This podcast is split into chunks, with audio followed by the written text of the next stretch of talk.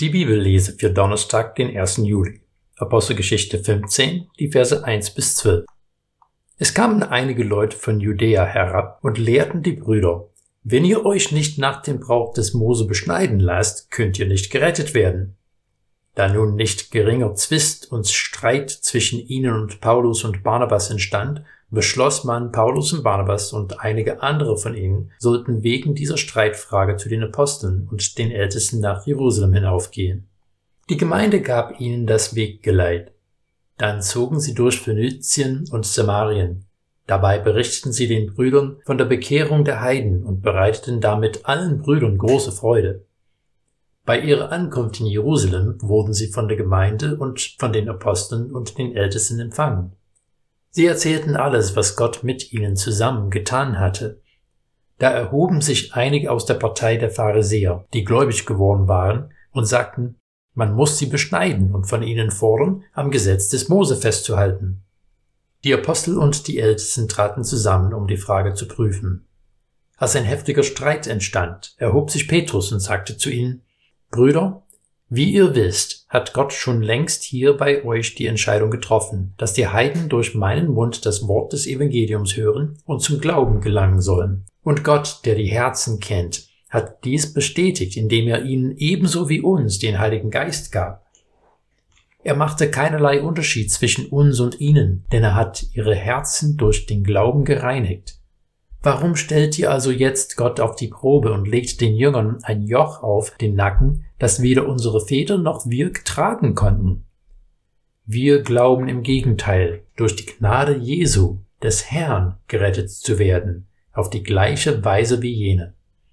Da schwieg die ganze Versammlung, und sie hörten Barnabas und Paulus zu, wie sie erzählten, welche große Zeichen und Wunder Gott durch sie unter den Heiden getan hatte. Viele Jahre lang war ich der Vertreter der Thüringer Baptistengemeinden in der Arbeitsgemeinschaft der christlichen Kirchen in Thüringen. Einmal ist ein Superintendent zu einer unserer Tagungen gekommen, weil er mich zur Rede stellen wollte.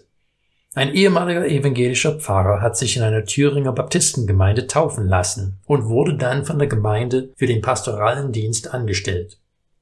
Dieser Superintendent hat gegen die Wiedertaufe gewettert und seinen ganzen Frust freie Bahn gelassen.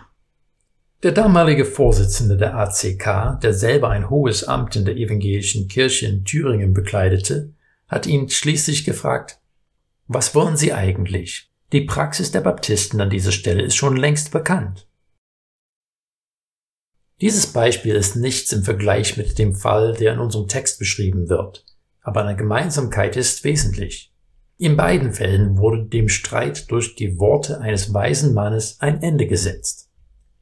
Von den Paulusbriefen wissen wir, dass die Diskussion über die Notwendigkeit der Beschneidung oder das Einhalten des mosaischen Gesetzes mit dem apostolischen Konzil in Jerusalem nicht endgültig beendet wurde.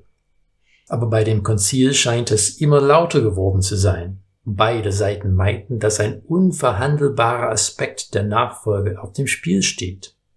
Petrus steht auf und erinnert die Anwesenden an seiner Begegnung mit Cornelius.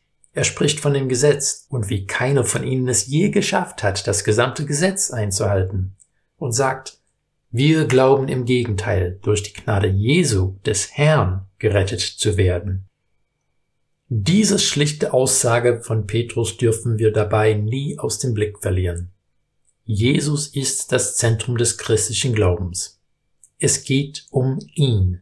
Unser Glaube führt immer wieder zu ihm hin und duldet kein Jesus und. Es sind wichtige theologische und ethische Themen, die wir mit anderen Christen diskutieren und debattieren können und sollen. In dem Text morgen werden wir davon hören. Aber Jesus selber muss immer der Mittelpunkt unseres Glaubens, Denkens und Handelns sein. Nur er rettet.